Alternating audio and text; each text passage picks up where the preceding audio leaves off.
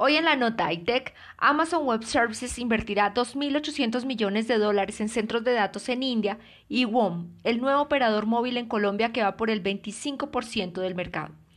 Por un lado, Amazon Web Services, el mayor vendedor de servicios de computación en la nube, está invirtiendo 207.600 millones de rupias, un equivalente a 2.800 millones de dólares, para establecer múltiples centros de datos en el estado de Telangana, en el sur de la India, dijo en un tuit Kata Rama Rao, ministro de Tecnología de la Información de dicho país.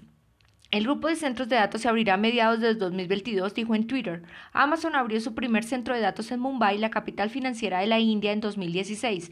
Los parques de datos y los servicios de almacenamiento se están convirtiendo en una apuesta lucrativa en la India y han atraído a jugadores globales, así como al multimillonario local Gautama Adani.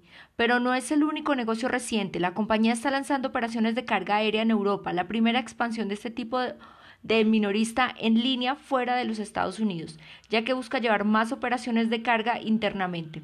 Amazon Air operará un centro aéreo regional de 20.000 metros cuadrados en el aeropuerto de Leipzig-Hall, en Alemania, con dos cargueros Boeing CO 737-800 de la marca ASL Airlines, dijo la compañía en un comunicado.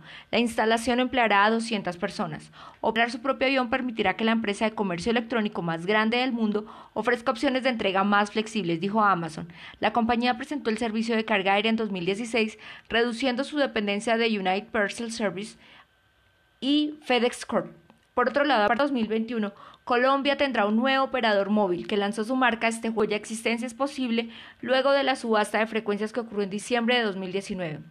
Se llamará WOM, quien ganó frecuencias en la subasta bajo el nombre de Partners, como en Chile, y es propiedad del grupo Novator, del multimillonario irlandés Jorgolfur Thor Jogurson. En esta entrevista, Chris Barnister, CEO de WOM, habla de su estrategia y de cómo la nueva marca coexistirá con Avantel, operador que luego de entrar en un proceso de insolvencia financiera fue adquirido también por Novator. Entre WOM y Avantel suman hoy cerca de 1.300 empleos.